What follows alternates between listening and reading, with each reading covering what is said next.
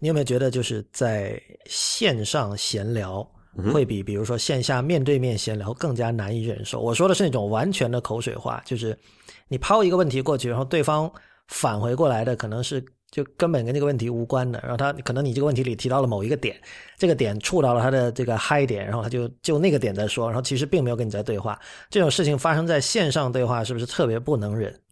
嗯，我觉得还好啊。我觉得这是一个带宽问题，你知道吗？就是说，如果我们三个人嗯坐在同一个房间里聊这件事情，这个带宽是很大的嘛，对，对吧？是是任何目前的 computing device，包括 VR 都不能比的。呃，也就是说，我们的所有的语气、声音、身体动作、表情，这个细微的眼神，都会呃实时的、完全没有什么延迟的传递过来。对，那那么那么这个时候就是，就我我觉得我们容忍度会很高啊，因为我可以捕捉到你很多这个细微的地方，但是但是在网上，就是我我是很不能接受，就是因为因为其实大家都是花了时间在网上聊天嘛，对，就本来你可以坐在沙发上看电视的，我现在跑到明明已经跑到电脑前跟你打字了，结果就是就在那种时候，我会非常非常希望能够有高效的沟通。我相信你也是这样。诶，但是如果说你可以同时干点别的事儿呢？你你的意思在在电脑前面你可以多任务是吧？对啊，你可以打个游戏、看个文章、写个什么程序，然后间隔的时候闲聊一下。写个程序太强，你这个提醒我了，就可能这个是我跟呃一呃就其他人的不就就某些人的一个区别吧，就是说我聊天这件事情我还是挺认真在做的，嗯哼，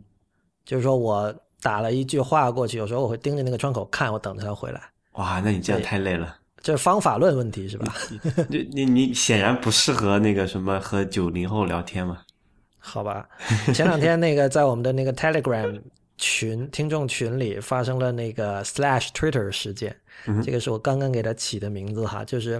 slash Twitter，这个事件其实是由我引起的，因为上次我不知道我打了一句话，完全是自然语言，然后其中提到了就是一个好像是 Facebook slash Twitter，就我是把那个 slash 作为或者作为 or 来用的嘛，在一句话里。标点符号的 slash。对，结果我因为在那个 slash 的左右没有加空格，然后它左右刚好都是拉丁字，都是英文嘛。嗯哼，结果呢，Telegram 就把它识别为了一个，就它的那个颜字的颜色变了，而且它它会变成一个像链接一样的东西，就你把那个光标移上去，它会变成一只手，就会觉得是可点击的东西嘛。嗯哼，结果很多人就很好奇去点，结果他一点呢，他自己就发出了一条 slash Twitter，然后这条 slash Twitter 仍然是蓝色的，仍然是可点击的，然后就导致这个群里每个人看了都去点一下，然后你每点一下，它就会多出一个 slash Twitter，然后什么事情都没有发生，就大家都不知道在干嘛，我就觉得很像那个那集经典的 Monty Python，就是 spam 这个这个 email spam 的这个词的来源那集，就是他本来想点早餐。但那个 spam 是火腿嘛，是一种火腿嘛。对。他点早餐的时候说我要这呃，对我要这个这个 sausage 香肠、午餐肉或者这个鸡蛋什么的，就是，但他每次点的时候，午餐肉这个词 spam 这个词都会出现在里面。就无论他无论谁点什么早餐，这个这个词就像魔咒一样，不停的就是出现在他的这个对话里面。嗯我就觉得那个 slash Twitter 事件特别像这个。哎，其实你知道这个 slash Twitter 这种结构是哪里来的吗？嗯，是不是 IRC 啊？哎，没错，我怀疑，我就觉得 IRC 应该是所有聊天就文字聊天之母吧。对对对对，但是现在其实已经不怎么，就是在非怎么说来着，非非死忠技术圈里面已经不怎么用这个了吧？死忠技术圈也很少用了吧？呃，倒还不是啊，现在那些什么像国外的一些这种比较开源、比较 hardcore 那些人，还是在 IRC 里面聊天比较多。我有，我上一次有印象是那也是六七年前、七八年前了。我记得那个台湾的那个 Jedi，他说就是说你要这个跟我联系，就是我只用 IRC，然后句号，就这样句号。前两天在那个 Hacker News 上不是还有一篇文章吗？说呃有人 PO 了一篇呃一个一个博客吧，嗯标题原文我忘了，大概意思就是说呃不要，因为最近有个很火的一个聊天工具叫做 Slack 嘛，有很多公司在用，对吧？很多那个小团队协作也在用。然后那篇那篇文章呢，就是号召大家不要呃用 Slack 作为这个开源软件的聊天试用。啊，为什么？呃，因为嗯道理很简单，因为 Slack 是一个私有的商商业软件，就是这些聊天都是没有记录的嘛。然后也不符合这个开源软件的这么一个呃，就是核心理念吧。嗯啊，还有一个最关键问题就是 Slack 它是作为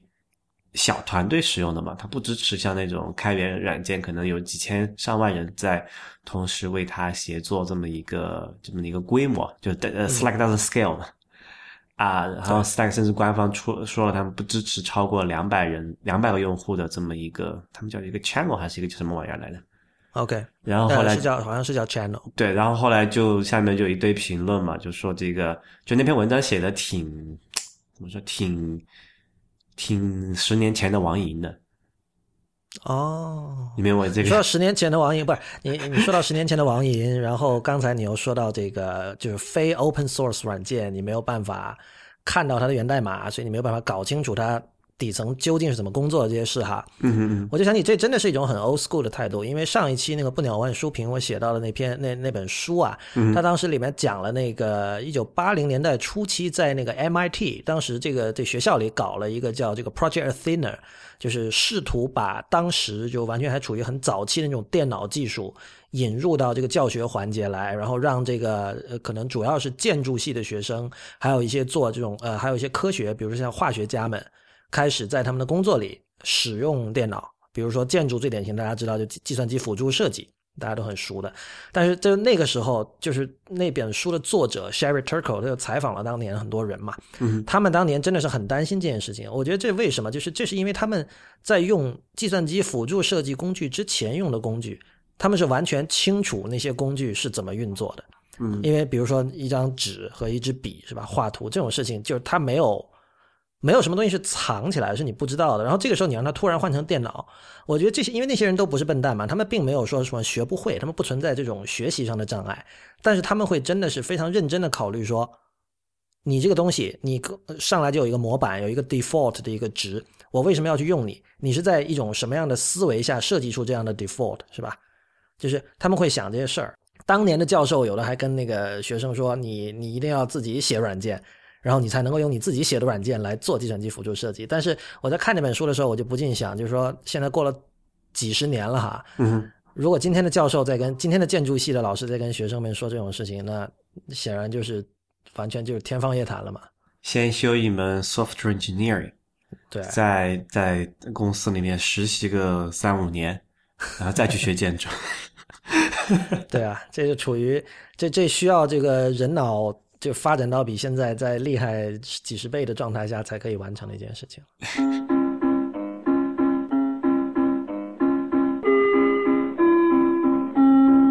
欢迎收听 IPM 播客网络旗下的节目《IT 公论》，今天是二零一五年十一月九日，也是 IT 公论的第一百七十八期。IT 公论是一个为成年人准备的科技播客，不反制、不接地气和失货多是我们的三大特点。我们的网址是 it 公论点 com，请大家使用泛用型播客客户端订阅收听，因为这是第一时间听到 IT 公论的唯一的方法。关于客户端的推荐，请访问 ipn 点 li 斜杠 faq。如果您喜欢 IT 公论，请考虑成为我们的会员。成为会员不仅可以支持我和 Real 把 IT 公论做成无所畏惧而有所敬畏的科技媒体，还可以参加偶尔举行的线下聚会。另外，您会每周收到两篇会员通讯。是的，IT 公论除了有每周一期的音频播客节目，还有每周两次以 i 电子邮件发送的会员专享通讯。其中一封是介绍前沿科技文化生活的不鸟万书评。如果您对会员计划感兴趣，请访问 it 公论点 com 斜杠 member。It 公论点 com 斜杠 m e m b e r。如果您暂时不打算入会，也可以通过小费的方式给予我们支持。我们在支付宝和 PayPal 的账号都是 hi at it 公论点 com，h i at it 公论点 com。好的，那我们进入今天的反馈听众反馈环节。那么 real 纠错时间，呃，上期我们在扯，哎，我忘了为什么扯到这个。大众前一期应该是前一期啊？为什么扯到大众的车的问题？好像是做了一个比比较吧，哈。我们当时在谈 high 和 low，然后高端品牌高端低端的问题。然后当时我说了一个事儿，说这个迈巴赫是大众的，然后后来被哎忘了是谁指出，好像是 N 个人微微博上有一个吧，我记得我第一次看到的时候，OK，然后说嗯，迈巴赫其实是奔驰的，OK。好的，下一条听众反馈是这个，这个挺有意思的，就是我们上期读了一位匿名的听众的这个来信嘛，然后他提到说自己原来在一家中国的巨头互联网公司，然后呢觉得这个公司对于用户的隐私不够尊重，所以呢这和他个人的信念是违背的，于是他就辞了职，现在去了一家外企，然后过着开心快乐的生活。那么当然他没有说出这家公司的名字啦，但是呢有听众就是。他也他也没有特地去猜，他就已经好事者，对不？他他就直接就说了，他就根本不是说我猜是是哪家哪家吧，他就直接说是微信。然后那个听众提到的说，这个被视为乔布斯在世的那个人是张小龙，然后这个人又把微信和张小龙都骂了一遍。嗯，这个嗯怎么说呢？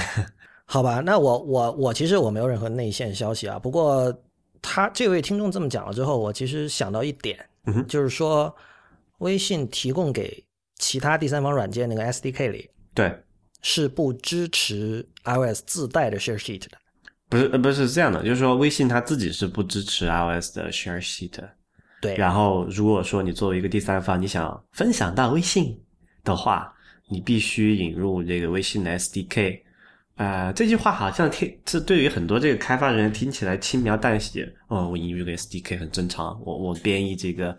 这个什么。啊，苹果的我那个系统我还得呃不，我写一个 iOS 我还得引用苹果的 SDK 对吧？但是这个引入 SDK 这件事情怎么说，其实是挺高危的。呃，因为举个不正确的类比来说，就好像你在你的 DNA 里面引入了一段别人的 DNA，就是引入 SDK 的概念，什么意思？就是你一旦引入某个 SDK，那么它里面的代码就是你的代码。在同在和你的代码在同一个进程空间里面去，就是地址空间同一个进程里面去运运行的，那么你的所有数据它也能看到。然后，如果不信你这个 SDK 你引入的只是一个 binary 的二进制的，是不带原文件或者是那些东西的话，你是不知道它在里面干什么的啊。所以，我呃，大家还是想清楚，你在引入一家 SDK 之后，你到底放弃了什么？呃，你得到了什么？捐款不会为你带来什么，不捐也不会让你失去什么。然后有时候要权衡一下这种事情是否是妥当的。啊，对。呃，不过我后来也想看了一下，就其实大平台啊，它都不支持，就是它在这方面都不是这个乖乖听话的主。就是你看，像 Twitter、呃 Facebook Messenger，还有像，但就他们都没有用现在那个 iOS 九新出那个 Safari View Controller，他们还是用自己内建自己做的一个。微信也不用啊。Built-in browser，对微信，微信也不用。对，然后像 YouTube，你想要是你要是微信用了这个 iOS，不用了这个 Safari View Controller，那它还怎么在里面进掉淘宝的都连接呢？对。对，就像啊，YouTube，我刚才想说的是 YouTube 的 App，它同时同样也没有支持 iOS 自带的那个 Share Sheet，而且它它不仅是在技术上没有支持它，呃，它在这个表现层，就是在设计上，我们以前好像提过吧，它用的也不是那个标准的一个小正方形，有然后有一个向上的箭头伸出来，它用的是自己的那个，就 Google 自己 Material Design 那一套设计语言里面的那个标准的分享的。呃，图标就是是三个点，然后被连在一起，是那样的一个东西。所以，过如果是 Android 系的朋友看到这个图标就会很清楚。但是如果是一直用 iOS 的人，就还是要找一下。就你现在找那个竖着的三个点，表示 More，对吧？然后点开那个之后，再点那个那那三个三呃构成一个像等边三角形一样的点，然后被连起来那样的一个东西。对，所以这个也不能说就是说，嗯。就微信就怎么样？因为就大平台其实都是这么做的。所有的 Wall Garden 就是要通过这种方法，呃，去对吧？筑城墙嘛，简单来讲。是的，其实今天听众反馈到这里就结束了。不过我们接下来要讲的第一件事情呢，跟刚才说的还稍微有点关系吧。啊。呃，我其实想在我们这个节目里开一个新的栏目，这个这个暂定名叫这个本周中国技术圈耻辱柱。这个用英文说就是 This week in Chinese Tech Hall of Shame。呃，为什么？因为就是说，我们发现每周去扫这个新闻的时候，都会发现有各种令人就是在中国技术圈会发生各种令人不齿的事情。就是你在这个比如说美国的技术圈哈，几乎每周都会有各种什么谁又被黑了啊，哪里哪里又爆库了，是不是？是吧？哪里哪里隐私又泄露了。但中国技术圈是会经常有一些，就是你会发现是技术公司在作恶的事情，这种事件的频繁程度已经至少最近几周哈，我觉得是相当的恐怖了。然后我觉得如果我们每期只是说哦，你看这个谁谁谁又出了一个什么什么篓子，大家会麻木的。大家会觉得说，哦，又是这样啊、又是这样，反正就是，反正我们都是 fucked 的了，就是我们就不不要再想什么了吧。Trust no one。对，就很容易犬儒。但是我我觉得，如果你搞一个这种耻辱柱这样的栏目，然后如果真的每周都有的话，那个效果是不一样的。所以、不行啊，呃这样的话不够那个什么呃，这个科技公司不够盯啊。好吧，我我我也想看一下，就是这样的一个栏目可以。我其实很希望这个栏目，就比如说下周就做不下去了，嗯，这这说明这是一件好事儿。那当然也有可能是没有被爆出来了，但是嗯就是这这个栏目如果能够一直繁荣的做下去，绝对不是以我希望看到的事情。那呃，本周其实两件事吧，一个是百度，还有一个是蜻蜓 FM。呃，百度的事情，Real 跟大家说一下是怎么回事儿。啊，百度这个篓子就可就大了，但好像主要是针对这个安卓吧，应该是。呃，百度 又是 SDK 哈、百啊，度、对，所以我说跟刚才有点关系嘛。对对，那个所以说小心用 SDK，一不小心就中了。呃，简单来讲，这是乌云上爆出来的一个叫做百度 SD 全系，哎，就是所有百度旗下的应用，或者是用了百度 SDK 的这个应用，都会有这个问题。这个漏洞叫做 Warhol 虫洞哈。简单来讲，就是它会在你的那个应用里面装一个网页服务器，这个网页服务器是一直对外开放的，所有人都可以通过这个网网络服务器去做很多越权的事情，比如说偷偷的安装一个软件啊，控制你的手机啊什么的。然后具体的，其实语音上也讲的，这个也不太适合用语音去讲这个这个这个事儿，但是我们会把这个连接贴在 show notes 里面哈，我们就讲一下这个事情的后果。啊、对，其实链接可能很多人已经看过了。对，呃，对那也有人不关心或者不知道的嘛，当然，当然是。呃，可以念一下哪一些中招了哈。百度地图、百度手机助手、百度浏览器、手机百度、好一二三、百度音乐、百度贴吧、百度语音、百度视频、安卓市场、百度新闻、爱奇艺、乐视视频，巴拉巴拉。对，这里面百度地图和爱奇艺还有什么？还有像百度云、号一二三这些属于就是大家用的比较多的嘛，对吧？啊，不只是这个啦，其实，呃，最简单一个事情，我发现之前我用那个安卓的，哎，我现在也是半个安卓用户了，哈 配了一台安卓手机做测试用。嗯 OK 你上安卓那个应用那个 APK 是可以通过呃，就是不像就不一定来自某一个 store 嘛，它可以下载。我知道，就就像以前 Windows 装软件。对对对，然后很多人就会说，哎，那我反正我也不知道我这个不知名厂商出的手机的应用商应用商店到底好不好用，我就去网上搜这个 APK 好了，对吧？嗯嗯然后你在国内搜，一般都用百度搜吧，嗯啊，搜出来的无一例外是百度手机助手的里面的链接。然后你安装的时候就会先给你装个百度手机助手。这这一步是逃不过的，你不可能说我不装百度手机助手就去装那个。对对对，就就不要小看它的那个什么装机量和这个这个覆盖度哈。哎，这个跟你之前讲过那个什么类似当年的华军软件园这种状态很像，是吧？就是说，但大家没有良好的这种去官网下软件的习惯，是吧？这没官网也很屎啊！你说一个什么第三方的那个什么软件，那个一个叫做什么？哎，或者他干脆就不做官不，网。整个整个安卓生态链，整个起码我国外不知道哈，起码国内的安卓生态链跟那个当年的 Windows 一模一样。现在不是啊？你说啊、这个你用这个官方的，不是就是买一个手机，它用官方自带的这个应用商店就没有问题了，是吧？你拿到手机的时候，你那个官你 那个系统可能被已经被人刷刷过一遍了，或者不止一遍可能。就跟当年那个什么，你去这个电脑城装一个 Windows，对吧？的拿到一个这个什么番茄花园版本的 XP，、没有本质区别。嗯，然后你去下载一个软件，你往上一搜啊，就搜到了一个什么，就我们现在叫做软件站，对吧？啊、就华为软件的软件这种还算好的啦。你现在有很多各种不各种不明来路的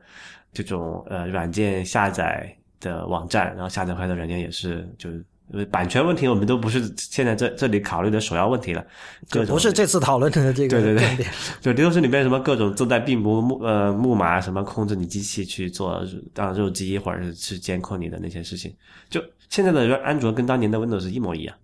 而且很可能覆盖面会大得多吧。Of course，因为这个数量级大了用户，基数对，大了至少一个数量级嘛。所以就不是就不是我真的要黑安卓，但是呃真确实是被玩坏了哈。然后对我，我觉得，我觉得很多反或者说反感我们黑安卓的人哈，嗯哼，就是他可能不理解的一点是，他属于很懂的安卓用户，但是很懂的安卓用户是很少的。懂屁呀！你懂，你当年你懂，你当年很懂那个 Windows 的人也不傻，也不是一样的这种病毒。对，这其实就涉及到刚才说那个问题嘛，就是说你就是当年 MIT 那帮老师们所担心的事情，其实今天完全应验了嘛。就虽然他们也，你现在如果历史能够往回拨，他们也没什么办法，是吧？就是说，就是说去坚持说人应该知道自己使用的软件背后是怎么运作的，这种坚持是对的。但是因为各种各样的实操起来是不可能实现的吧？嗯，对，或者说呃，比如说如果苹果没有这么成功，然后真的，你刚刚提到十年前的王银嘛，王银当时我记得那篇什么完全用 Linux 工作，他他就讲北欧的什么高中计算机老师教学生用 Linux 之类的，就是这其实那是一种另外的一种 vision 吧，就是说如果。苹果这种把一切东西做的那么傻瓜化，然后做的让大家都不用去学，就是所谓这个开箱即用，就这一套哲学，没有赢得胜利的话，那就会不会是有另外一个平行宇宙里，人们真的得逼着每个人都得学编程，不然你就完全没有资格使用计算机，因为你根本就不会用。那么在那种情况下，就是就听起来很乌托邦哈，但是那那会不会是一个更加美好的世界呃，？Ri-？Richard Stallman 肯定觉得是。但是我觉得那条路是不可能是被是践行的呀，就大规模践行的，就是成本太高了，还是要一些商业上的信任吧。呃，喂，那说回这个百度全家桶这个事儿啊，就说、你只要有装了刚才说的任何一款，那版本号这里有每个参差不齐，自己去看这个文章里面的写的，如果是低于那个或者低等于低于那个版本号的，是肯定是有问题的。然后你升级到最新的版本，也不保证呃没有问题，并且由于这个各种这个。因为现在那个说市场就把 APK 拿来再重新包装这种事情，对吧？你不知道什么是正宗的，就是这个整个就是乱掉的。呃，你升级到新版也不保证你没有问题，因为你可能首先你一个底层就是有问题的，啊、所以我不知道怎么解决这个问题。唯一的方法就是不用安卓，好像不是很有用的一条建议哈。啊、所以所以如果现在在国内，然后我一定要用安卓，你会推荐哪一款？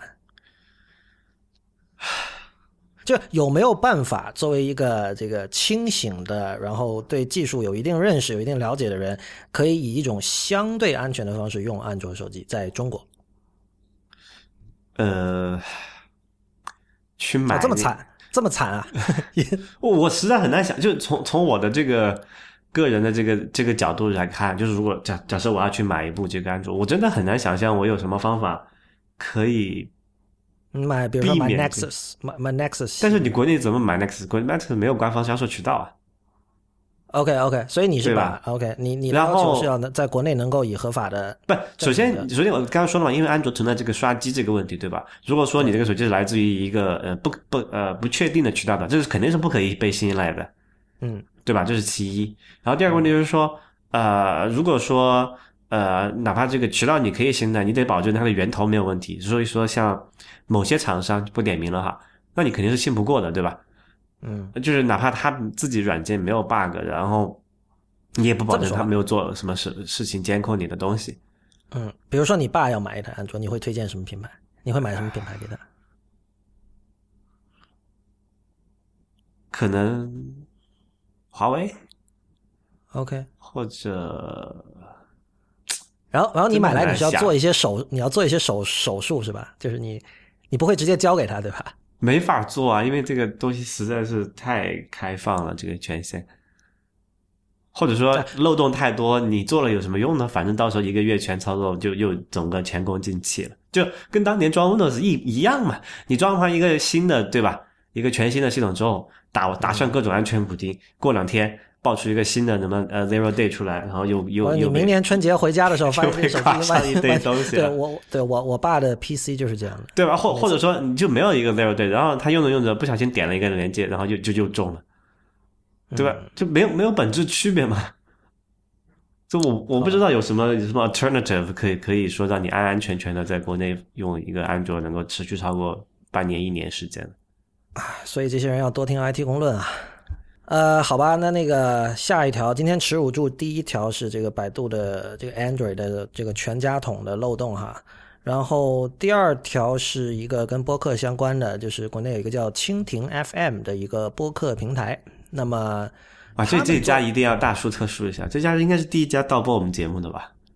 呃，我不记得是不是第一家了，但是他不止一次，就是盗播了一次，后来又又又来了一次。啊，我我比较确定他是第一家，因为当年好像他比那个什么荔枝那个家要稍微早一点进入到我的视野范围。荔枝其实好像没有盗播，多我就说作为那个作为一个平台，它是比较早进入我的视野的，就是因为这件事儿。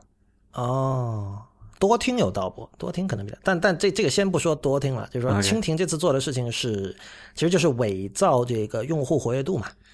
那么他们自称自己的这个日活跃用户哈，就是行行话叫 DAU D A U Daily Active Users，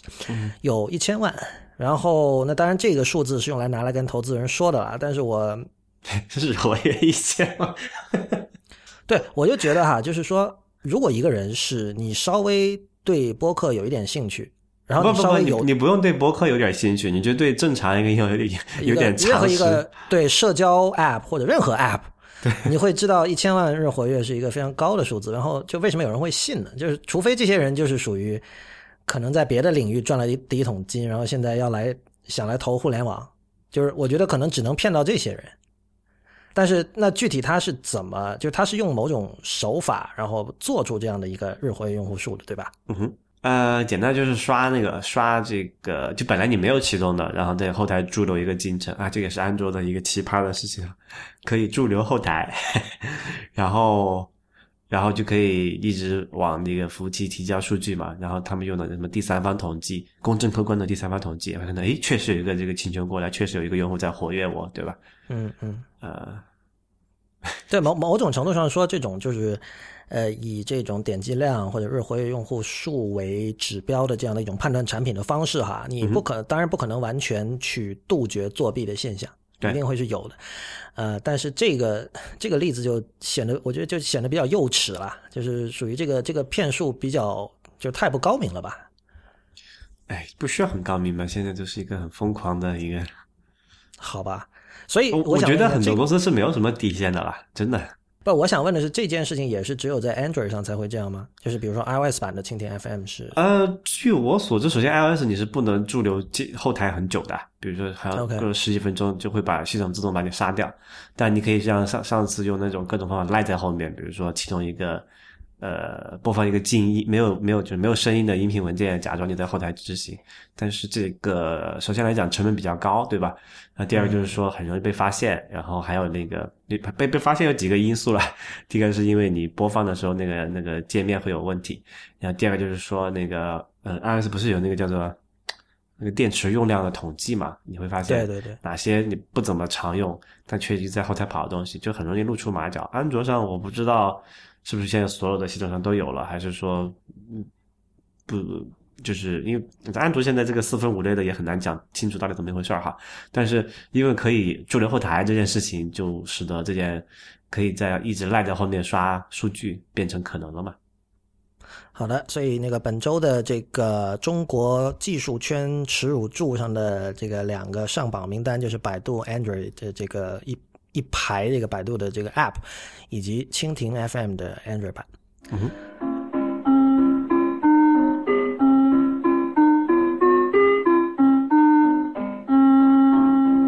前两天我发现一件很巧的事儿，就是 Real 你和我们的一名听众，因为我在那个微信听众群里看到了，两个人同时在说自己用了那个罗技的一个新的键盘。就是叫 K 三八零，我以前不知道这个键盘的，然后我看，哎，怎么你们俩好像同时都在试？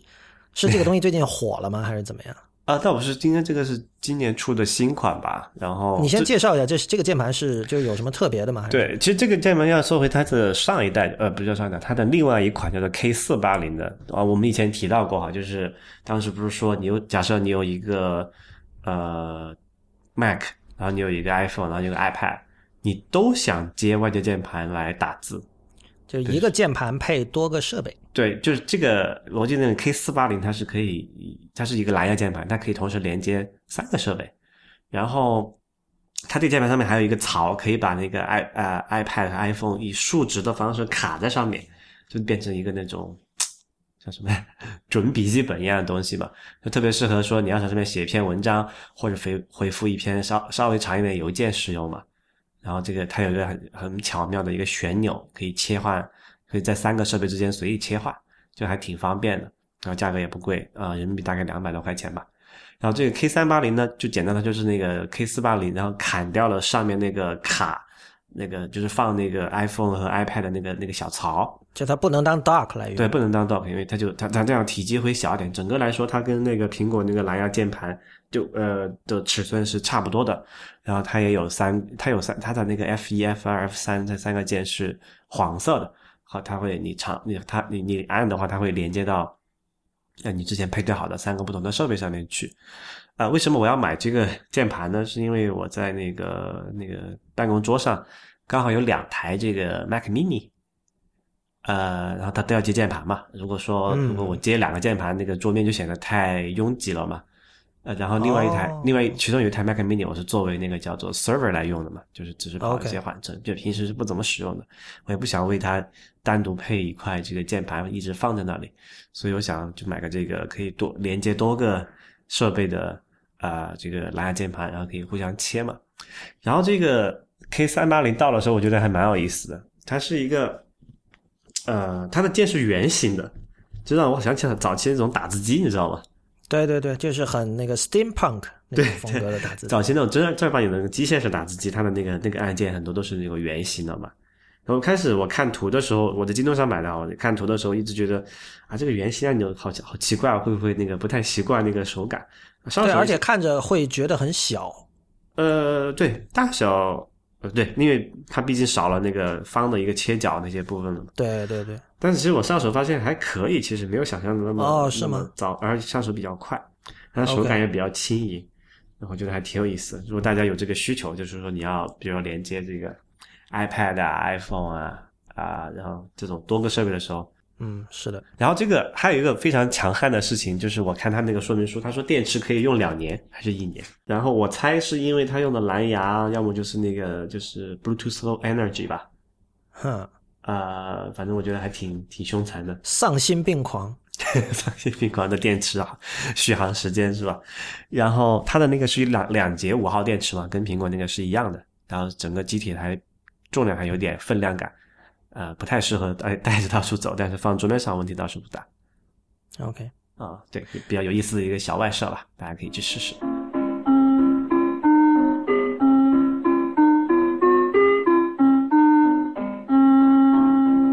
您现在收听的是 IPM 博客网络旗下的节目《IT 公论》。那么，这个我们继续 Real 这个怎么说啊？对于这个 USB 的呃 USB C 的执迷哈，那么 USB C 会，因为它毕竟还是一个比较新的接口标准嘛，然后大家大家就是经常会碰到一些局面，就是如果你现在有一个不管是什么使用了 USB C 的设备，嗯你都经常得被迫去买多一条线，对吧？这种事情是非常常见的，应该说。对，呃，那先说一下市面上目前呃用 USB-C 这个接口的比较知名的设备吧，但一个是那个、呃 MacBook 啦，十二寸的，然后 Google 那个叫做 Chromebook Pixel 应该是新款，还有那个 Pixel C，就是他们新款那个类似于 Surface 的这么一个设备，都是用的 USB-C 作为这个充电口嘛。还有就是国产的厂商里面有什么？呃，一加二的手机和那个魅族的魅族的那个叫什么？对嗯，呃，Pro Pro 五吧，对对，都是用的那个 USB-C 做这个这个充电接口。然后，呃我们之前也提到过哈，USB-C 是一个非常 versatile 的一个接口，就是啊，就它可以充电又可以传数据。数据对，然后它充电因为有了那个 USB Power Delivery 那个规范嘛，它充电的那个量还比较凶，就是可以到好像最多可以供一百瓦吧，还是多少瓦？OK，然后呃，比如说我看我当然我自己看了一下那个呃十二寸的 MacBook，它配的是一个二十九瓦的一个电源适配器，然后应该是十十四点五伏然后是两安的这么一个配置。嗯啊、然后但是其实你看那大多数手机的话，它有一个什么快充慢充，然后那手机一般都是五伏的电压去充它嘛，对吧？然后一本如果是慢充的话，就是一安，就是五瓦的功率嘛，然后快充的话就是两安，十瓦或者十二瓦这么一个功率去充它嘛。呃，这就造成了一个问题，就是因为 MacBook 是两安，然后那个 Pixel C 好像是三安的这么，还是两安还是三安的一个充电口，具具体数字记不得了，就是这个电流的是不太一样的。嗯然后啊，这个物理我大概忘了差不多了，但是据我了解，应该是这样的，就是说，如果这个设备它可以用两安的电流去充，但是这个这个叫这个这个电源，就是那个那个那个插在那个电插线板上那个小坨的东西，只能供给一安的话，这是会烧掉它的，就是电流过大嘛。啊，就是把那个设备烧掉，甚至引起火灾什么的。之前也有这个发生过类似的事情哈。呃，所以你是不能用一个就是大电流取电的设备，然后用小电流供电的这么一个适配器的，或或者电源的，你必须这个这个这条线或者是这个适配器必须告知这个，他们互相得对 negotiate，他们互相得协商出来，用一个安全可以持续的一个电流去充它嘛。哎，所以按照你的说法，现在拥有 USB-C 设备的人不能随便乱充电。呃，对，就会有这个问题，可能它可以烧掉，就可能比如说那个，因为 USB 充电的话，假设你说，那我把这个 MacBook 插到这个呃呃那头，现在是 USB C，它它两它它给那条线是两头都是 USB，现在还没有这个问题嘛？但是市面上有那种线，就是一头是 USB A，一头是 USB C 的嘛，大家会想，哎，那我如果把这个线一头插到电脑上，一头一就插到一个这个，比如说你的那个呃台式机。或者是这个手机充电器上，然后一头插到这个 MacBook 或者是你的 Pixel C 上面，会怎么样呢？如果这条线没有做特殊处理的话，是会烧掉你的电脑，或者是烧掉你的电源的。OK，因为在 USB 三的这个规范里面，它要有做一个特殊的这个一个五十六千欧姆的一个电阻，去做到里面，让它告识别出来说这个电这个这个电源或者这个台式电脑不支持大于一安或者大于两安的这么一个电流去充电，它才可以用低电流的方式去慢慢充嘛。但现在很多设备不是可以叫所谓快充嘛？如果它这个线有问题的话，就会直接烧坏那个设备。呃，所以说了这么多，就是说，当你在网上选购 USB-C 相关的线的时候，对是一个很就需要小心谨慎的一个一件事情。对，但是这这这就是问题所在了，因为这个 USB 这种就是你 USB 线，你知道有这种品牌可能有五万八千个，对，而且大部分你都没听说过，你也不知道哪个是你是你连甚至连就是说我我不差钱，我就要买最高端的品牌，你都不知道哪个是最高端的品牌。对，而且他又不告诉你说这个什么呃这个线到底是什么规格，可以适用什么情况。京东上也是一样的。上次我想去，因为那个我想那个从那个 Time Machine 里面恢复这个一个备份到我给我老婆买的那个 MacBook 里面去嘛，OK，它不是没有，因为它是给了默认条线，两头都是 USB-C，就没有这个办法去接一个旧款的外接硬盘嘛。我还专门去京东上买了一条那个线，后来也是很奇葩的，发现有各种就是 USB-C 转 U USB-A，但是它只支持 USB 二点零的速度的，就很慢嘛。但是我那个硬盘是支持 USB 三的，所以它我想能够快点的，还找了半天。然后他说他给我一个一米的线出来，就我我买的是一个一米的一个 USB-A 到 USB-C 的线，他送给我的是一条比我的 iPhone 高差不多高一点点的 一条短短的 一条线。然后然后当时我截图出去说，你的意思是我的 iPhone 有一米高？我有点这种小插曲啊，就是你没有办法，就太这个市场太混乱了，你没有办法去去去分嘛。所以呢，现在有一个这个 Google 的工程师，呃，他叫 Benson 梁，应该是姓梁哈，L E U N G。那么他就开始说我要改变这个状况了。然后他的做法是他开始大量的在亚马逊上去点评这种 USB-C 的转换线。对呃，目前看到的是他已经点评了二十一种线，然后它里面其中只有三条是给了五星的评价，然后其他其他所有的。都是两星的。然后这个这个人本身是他在 Google 做，他自己说的哈，他在 Google 做那个 Chromebook Pixel 对和这个 Pixel C 的一名工程师。我觉得这事儿最近在圈内好像引爆了哈，这个 Hacker News 上也在疯狂的讨论，是吧？因为我我觉得他肯定是做那个测试或者兼容性的时候被郁闷坏了，说什么都是什么破线 是吧？然后他他就他就找了差不多二总共二十一款吧，刚才说了只有三款是合格的，其他其他十八款都是会烧掉你的设备的。然后他点评的这些都是同样的一种类型的，就是 USB A 的这个公头转那个 USB C 的这么一个接口的一个线啊、因为。因为只有这种情况下才会可能烧掉你 USB A 呃 A 公头连接那个低电流的设备嘛。嗯，呃，对当然大家可以去看一下，这个人其实很逗的，就是他他在那个标题上写的都很清楚，就是所有那些两星的，他最后都有一句话，就是说 it may cause damage to your USB hub, charger or PC，所以就是不要买这些。对，那这就这就涉及到中国消费者的一个问题，那毕竟是在美国这个亚马逊上点评的嘛，像中国这个叫什么京东啊、淘宝上面都不会都没有人有耐心做这么一件事儿，或者说就算有人做这么一件事儿，也会被水军给冲掉，或者是被删掉的，对吧？所以这个大家自己小心。呃，在这之前的替代手段是什么呢？我一下也想不出来。呃，可能唯一就我我信得过的渠道就是比如说苹果店，但是 苹果店的外设都是奇贵无比的。对，或者你去你去读 Benson 的这些点评，然后把找出那个呃五星的那三条线，然后你去没有用啊，那个亚马逊上那些外设跟国内的完全品牌都不一样，哦，真的啊、啊就是说他那三个五星的，你在京东或者淘宝是搜不到的。基本上是搜不到的，基本上找不到的。这种东西还有淘宝买不到的吗？不是呃不是这样的，就是因为亚马逊上那些其实也是就是就是什么深圳生产的嘛，但是因为都是贴牌啊这种外装的，它它在国外卖的跟国内卖的其实不太一样不是同一。个品牌。对对对，哪怕它是同一个厂出的，你也不知道最后流流去哪里了。所以在这之前，还是大家信只信赖大厂出品的这么一个 USB A 转 USB C 的线。比如说你是买这个什么魅族手机，什么什么什么手机，它自带的那个原装的线，然后这个第三对，就是说白了就用原装线嘛。对对对啊对对对你贵一点总比你设备被烧掉了好呀。对，烧掉一个 USB 电源口，可能那个什么那个充电器可能还好，但烧掉你的电脑，呃一万多两万多块钱就去了，可能就不是太好了。是的，嗯，好吧，那个本周其实还有一些可能跟有些听众比较相关的事情哈。我们知道那个 Twitter 有一个很大的动作，那我们前两期讨论过那个 Jack Dorsey 回到 Twitter 之后哈，现在很多人都期待说。之前一直这个令哈库尔用户满意，但是不令投资人和股东满意的 Twitter，现在要做什么样的变革，才能够让自己解决这个用户增长缓慢，以及这个有大量用户用了一次发现太难用就不再用这样的问题？那么他们最近的第一个尝试，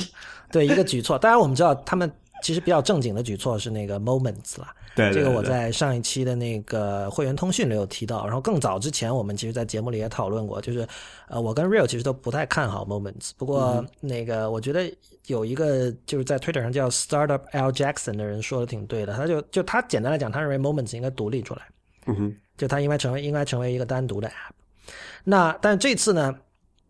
他们做的事情是，就是 Twitter 一直有那个一颗星星，然后那个星星的那个功能的名字叫做 Favorite，对，那么意思就是说，你如果看到一条 tweet，你要么是喜欢，要么是因为某种原因，你想把它打一个标记，比如说我要。我现在在外边，我回家要继续详细看这条里面的那个链接，那我可以也可以加一个星。但是 Twitter 现在把这个是就是 favorite，也就是收藏这个功能，它的名字改成了呃 like，对吧？嗯哼。然后它的那个图标从星星换成了一颗红心。等一下，你要发音发清楚，从星换成了心。我我还好吧，星星我星改我我我。我经常分不出这两个前鼻音后鼻音的嘛。北京和天津是吧？对，这个很多人对 对，就是新改新嘛，新改新，新改新这件事情就是很多人。对，如果如果不是老的 Twitter 用户的话，可能不会觉得有什么大不了的哈。但是就是那，我是老 Twitter 用户，我也不觉得有什么大不了的呀。我自己就在使用上来呢，我我不会觉得有什么问题，但是我能理解很多人不喜欢。一般人不喜欢这个改动，主要的原因就是说，我要给别人一颗红心，这是一个很很重的一个行为，就是我可能我要把这个行为和这个标记，这个视觉标记保留给某些非常特别的或者对我来很有意义的一些场合，而不是说我随便看到一条 tweet，我觉得我想把它留下来，我就给他一颗红心。持有这种观点的人，我很怀疑他什么时候在微信里面用那个表情，就是那个一个人脸，然后一个笑脸，然后两个眼睛是那个红心冒出来看到美女那个表情。哦，那个红心呢？我觉得意涵不一样哎。那个红心是流口，我我总是把它理解成流口水的意思。OK，我 anyway，那呃，我不知道你怎么觉得这件事啊？我我是这么想的，就是首先推着做这件事情是很傻的，就是叫什么 change for change's sake，对吧？你改这个有什么用呢？就是没有明显好处嘛，你还反而要触动这么多人的反弹。然后第二个问题就是说。就反弹人也挺奇怪的，改就改了呗，也不影响使用。我我觉得其实是这样，老用户其实不不会特别的在乎，他骂一阵子也就完了。然后他做这个改动，他是为了那些曾经用过 Twitter 然后觉得受不了，或者说还没有用 Twitter 的人。然后不，你你不觉得这个事情是这个什么 vocal minority 的事情吗？嗯，这个但这个 vocal minority 就是说，呃，Real 刚才的意思是说，这种会发生的，但是属于很小众的一群人哈。说白了就是早期的 Twitter 用户，但是。我觉得，当 Twitter 这家公司想做大，就尤其以它它现在这个体量其实已经不小了，已经是以亿计的嘛。但它可能是它现在要考虑啊，对，它要考虑问题，可能从三亿到六亿甚至更多这样的一个一个状态。对对。你在这种规模想问题的时候呢，就是我觉得 vocal minority 就基本上是可以忽略的。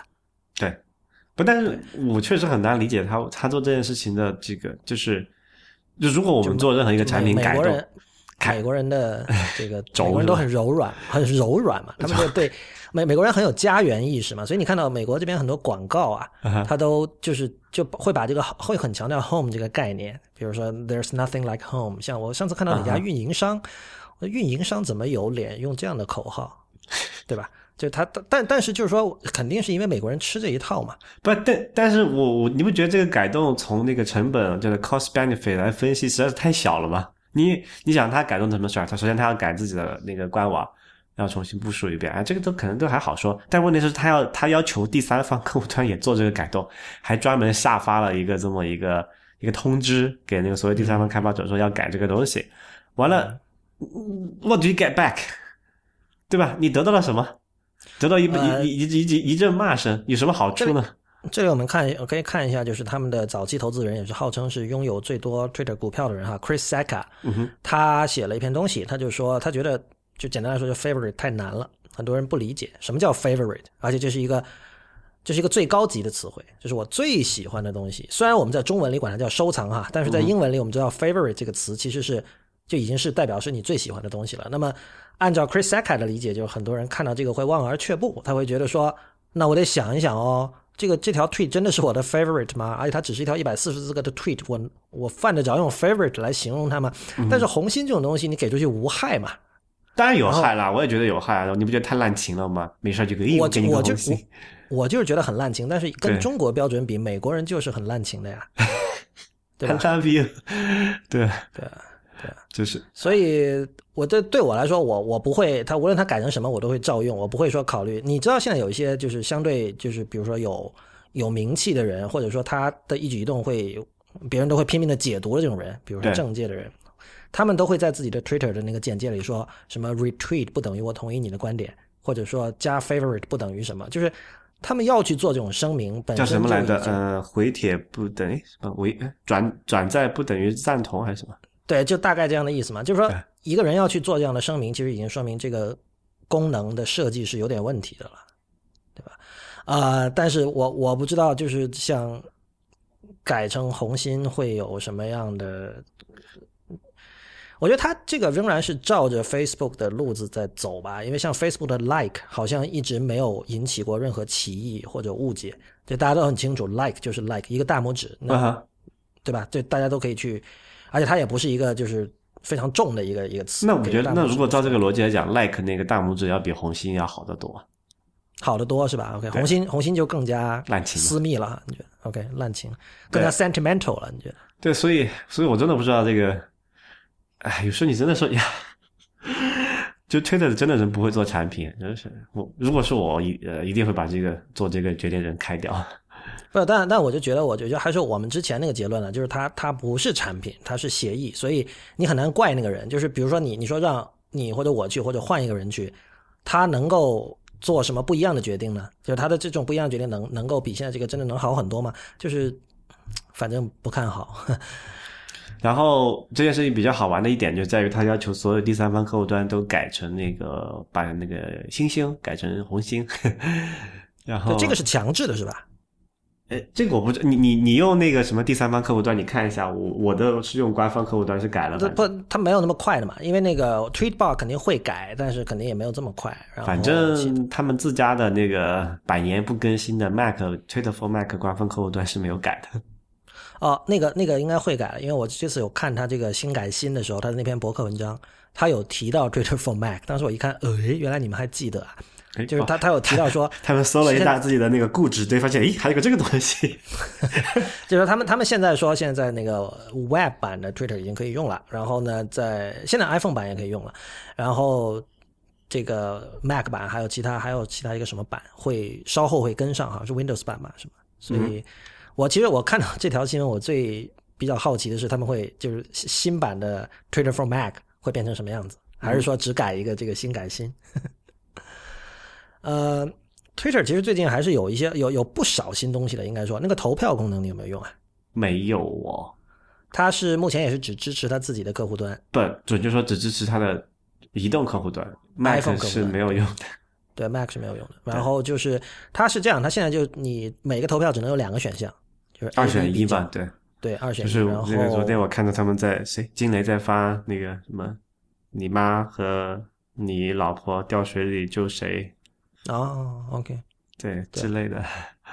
反正然后它它有一个二十四小时的一个一个时限，就是你得在二十四小时之内投票，二十四小时之后投票就截止了。呃 So what's the point？，point，嗯，我其实希望它选项能够多一点。就投票，我觉得还是你要做 poll 吗？你你给两个选项算什么一回事儿？对，不太清楚他怎么想的，但是就是他想把它做的更轻一点，是吧？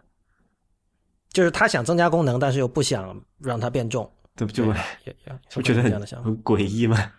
对，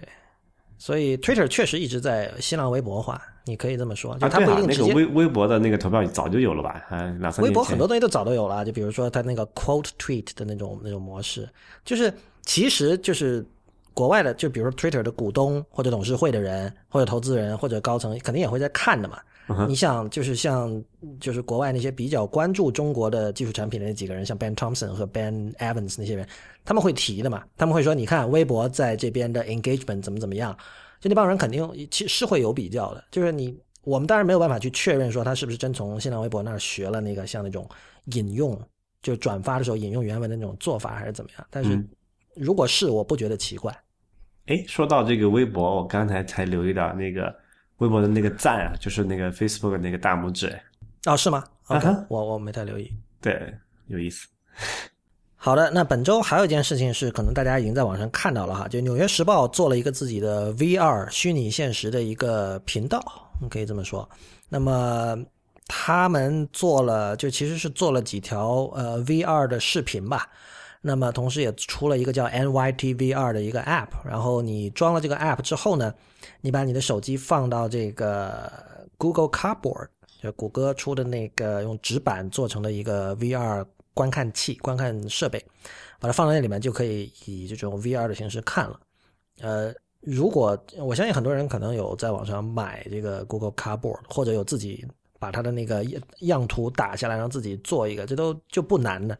那么，但是我觉得就是大家不要期待太高，因为本身 Google 也很明确的说了，说这个东西就它就不是一个追求用户体验的东西，它是为了让呃普通人能够尽快的去尝试，会去知道 VR 是怎么一回事儿，有一个基本的，就是它是一个普及市场吧，你可以这么理解。所以大家不要看到说哦，《纽约时报》做的东西一定是很很高端，然后做的很很炫很酷，其实。它有炫酷的地方了，因为比如我看到了有一个是讲一个艺术家在那个纽约的街头画了一个地上哈，在画了一个巨大的人像画的。嗯然后一开始就是你带着那个东西，你你你，比如你站着哈，你就会处在那个广场的中间，然后那个你面前是那个艺术家在跟你说话，然后周围有一圈人嘛，到后来，然后这一圈人就是他们在完成了那个地板上的画之后，会一一起向站在这个圆心的你涌过来，然后来吓你，因为当时肯定跟这些人说了嘛，这个东西最终大家是以 VR 的形式看的。嗯，就那个，我觉得如果你是第一次体验，哪怕是 Google Cardboard 那种渣画质，也是挺有意思的。然后这个完了之后呢，你又他又做了一个这种就是就是航拍了，就是你跟等于说跟他们的那个团队一起坐到了直升机上，然后你其实你这个人啊，你是悬在空中的。就你的右边有个直升机，然后你的这个脚下就是这个纽约的这个鳞次栉比的高楼，那还是挺有意思的。而且就是我觉得，我不知道恐高症的人会不会觉得很可怕。然后这个景象完了之后呢，你又是到了一个是纽约的市中心的某座某座高楼上，然后往下看，结果你就看到了那幅巨大的那个人像画嘛，在地板上。就是这些，我觉得确实就是像像这个视频，对于人们去。了解 VR 可以做什么，我觉得是是是很好的一件事情。但我当然我觉得很可能过了几年之后啊，我不知道，就有可能会像是，比如说 iPad 刚出的时候，我们看到很多做的很炫的电子书，嗯，可能很多人记得那个《爱丽丝漫游仙境》的那个书吧，嗯，就里面的兔子会动的，然后兔子。怎么会从那个胸口口袋里拿出一条怀怀表什么的？就是然后你，他也利用了那个加速度感应器，然后你把那个 iPad 晃来晃去的时候，上面的那些东西会晃来晃去，诸如此类的东西吧。嗯，大家看了都觉得很不错，但是这样的东西慢慢的之后也没有人再做了，因为并没有能卖出很多份，然后做一次的这个成本也就很折腾，而且成本也相当的高，有可能。像纽约时报的 VR 尝试也会是这样的东西。那我觉得在他们内部肯定这是一个实验性项目吧。但是如果大家有 Google Cardboard，或者说，就我相信很多人拿了 Google Cardboard 其实没怎么用，嗯哼，就是他不知道哪有内容。现在这儿算是有有内容了。哎，不过说到这里啊，我倒想起另外一件事儿。我之前看到不知道谁说了这么一句话，让我印象还蛮深刻的。他说这个呃 VR 虚拟现实就是叫做 last medium。就是最后的媒介，嗯，啊，我我后来想一下，理解他的意思可能是这样，就是说，因为 VR 的话，就是最大化的去还原这个真实的那个感觉了嘛，你在下一步就只能直接，呃，脑子插管子了，对吧？对，所以我就在想啊，就是说，那我们以后的，就假设可能三五年后哈，就 VR 的这个体验，包括这个性能啊、设备啊，都能跟得上之后，那我们这些呃。故事的制作啊，或者这些叙事的方式，其实也是要采用更新的这个这个 VR 的方式来做吗？还是怎么样？呃，是这样的，就是说，你你比如你现在你这个问题，那就就让我想到了我当时看《纽约时报》那个视频的时候的一个感受哈，就是目前你看这种三百六十度全包围的全景式的进入式的视频，其实是体验是更差的，因为说白了就是视域不够宽的问题，就是你知道，如果你现对你现场在那儿的时候，你是有余光的嘛？嗯，你的余光可以看到周围很多东西，比如说你的左右和后方有一群人围着你，然后你的面前是那个艺术家正在跟你说话。如果你在现场的时候，你可以看到左右的人大概的反应，对吧？但是你如果带着那个东西，你左右的人你就是基本上是你是看不到的。就如果你对着那个艺术家的时候，你是看不到左右的人的。你必须把你的身体往左或者往右转，那这个就变得就非常的。这不是一个好的点，会很麻烦，因为你明明知道我的左边、右边和后面还有别的东西，所以你忍不住想去看，但是你转过去看的时候，你又看不到前面的主角正在跟你说话了。我觉得这是一个很很典型的例子吧，就是，所以就说显然就是我在我在看的时候，我就想到说，我好怀念传统的电影啊，我就说 传传传统的导演他取景框帮你给你选好了嘛，就是你只要看我这个画框里的东西就好了，就是说我我。因为因为你你在真实生还是那个刚才我们开头说的带宽的问题，你在真实生活中带宽非常的大，呃，就说说点神神叨叨的玄学的东西，就像比如说练气功的人，不是说什么身后有人走过来，你可以感受到，就诸如此类的东西嘛。但即便没有到那个程度，你你在真实生活中你能够感受到的细微东西是多很多的。所以，然后然后你你在现在的 VR 的技术限制之下呢，你去。在那样一种全包围的三百六十度的环境里，其实是是一个很不舒服的体验。就更别提就是像 Google Cardboard 这种，你得用手去扶着那个、那个、那个观景器本身，你手会很累。当然我知道上面有个皮筋了哈，但是我不知道可能不是每个型号都有吧。那反正就是最终我看下来，我最终是忍着，我是想到啊，今天要录节目，我一定要看完它，就不然我不然我中途可能真的放弃了，因为手酸了呀，就这么简单。好吧。所以呃，我我我觉得现在谈叙事太早了。我今天那个我看到听众群里有人在讲那个 Marshall McLuhan，七十年代的那个媒介学大师嘛，就很多人说看不懂他的书。嗯，就他最最代表作是那个 Understanding Media，就是可能很多学传播学专业的人，甚至学广告专业的人都要去看这个书。但是无论是同学还是老师，无论是国内和国外，很多人都说看不懂他的书。我觉得这个是很正常的，就是他是在一九七零年代思考媒介这种事情，这是一种。很高度抽象的一种思维活动，所以他确，我觉得他，我不认为他是一个好的写作者。他的书确实很很晦涩，很难懂。但是我愿意承认这一点，就是说我我不会因此而过于苛求他，因为在那个时候想这种事情很难。那同样就是说，现在大家都会说，我们应该去思考说，哦，这个用影像叙事的人应该怎么面临、怎么应对这个 VR 带来的新的挑战。我觉得现在没有办法去论述这件事情，因为就是你可能你写出来就有点像。七十年代的 Marshall Marshall McLuhan 在写媒介一样，就 太早了。对，可能而且可能没有人看得懂。对。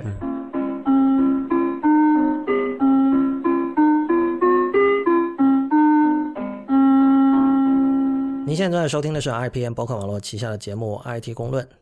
那么我们接下来该讲一讲 Apple TV 了吧？Apple TV 我们上期稍微聊了一下，然后但但当时我还没有拿到。嗯，所以你到了，你用了多久了？我用了一个星期不到，OK，啊，我我觉得就是整体感觉它确实是，就它它相当于它这个虽然是第四代的 Apple TV，但其实它比较像是，比如第二代的 iPhone，就是我们知道第二代 iPhone 是有了那个不不是第二代 iPhone，第二代 iOS 啊，嗯，有了 App Store，有了 App Store 嘛，对吧？对，呃，就是属于就是这个这个平台真正的可以。起飞了，就跟真正的成熟了。之前就是他们自己说是 hobby，确实也只是 hobby 吧。对我是那种感觉，就是我呃怎么说？我觉得缺点其实不用吐槽太多，因为都很明显，而且很多缺点我们在上次我还没拿到的时候已经已经提过了。最基本的就是输入不便，而且因为现在的那个 iPhone 上的 Remote 那个 app 没有更新，还不支持。啊，刚才你也问我了，蓝牙键盘支不支持？也是不支持的，所以现在你要输入密码什么的就非常的可怕，那个体验。嗯。呃，但这这个肯定未来会解决的。那个其实这两天那个 CNN 有一个记者有采访那个 Eddie Q 嘛，他就他也问了这个问题，然后 Eddie Q 就是说这种东西都是可以不断改进的。我认为这是实话。缺陷嘛？对，这是暂时的缺陷，而且而且显然肯定也是他们，你你可以看到它这里面在工程和设计上是有很多相当了不得的地方吧？就是像像它那个就是你你你滑到某一个那个那个 App 的图标或者电影的海报上，你的手在那个。Touchpad 上转啊转的时候，那个海报会跟着转。其实这种事情你要做到很精细，我相信是要花很多很多功夫的。嗯，所以可能这些事情就导致说他们就是就永远是那一点零版本最难推出嘛。那么呢，我们就就是不等了，我们是一定要把这东西做出来。所以有些东西可能就没来得及，我觉得是这样。对，而且而且我觉得这个什么，相比于 Apple Watch 来说，这个应该还是好用一些吧，至少。我相信对于相当多人的这个就是第一观感哈，会会。少了一些困惑吧，就 Apple Watch 肯定很多人就是第一观感会说，我想不到可以用它做什么，而且直到现在还有很多人会觉得说，我不知道买 Apple Watch 可以来干什么。呃，Apple TV 可能也会有人这么说。我现在自己用到的几个东西，我就首先觉得那个 Siri 遥控器确实，就是 Siri 遥控器里的 Siri 功能确实很好用。嗯，呃，它的确很快，就是这点就是比起你，比如你在 iPhone 上，无论你是长按 Home 或还是还是你通过这个。插 Siri 那句口号来唤醒 Siri，呃，有时候都会有延迟，但是那个在用那个 Siri 遥控器的时候，你就是它那上面有个专门的 Siri 键嘛，对，你就摁住那个键，然后摁住不放，然后你说话，你也不用，你甚至不用把那个遥控器凑到嘴边，你就直接说话，因为遥控器反正很小很轻，你可能一直拿在手里嘛，对，你摁住它，然后你说话，然后它就基本是实时的在屏幕上，就是延迟很少，就出现了那行字，然后。搜索基本上，我觉得它不是完全不卡壳，不是每次都能搜到，搜的非常精准，但我觉得已经超乎我的想象了。比如说，如果我跟他说 Larry David，然后他就会把像 Seinfeld 和 Curb Enthusiasm，还有包括他执呃导演的那个没什么人看，然后恶评如潮那个电影，这些都给我呈现出来。嗯哼，这点而且确实很方便。然后比如说像 Curb Enthusiasm 这个美剧哈，它是同时在 iTunes Store 有卖，然后同时在 HBO Now。也可以看的，也可以免费看的。如果你是他的那个订户的话，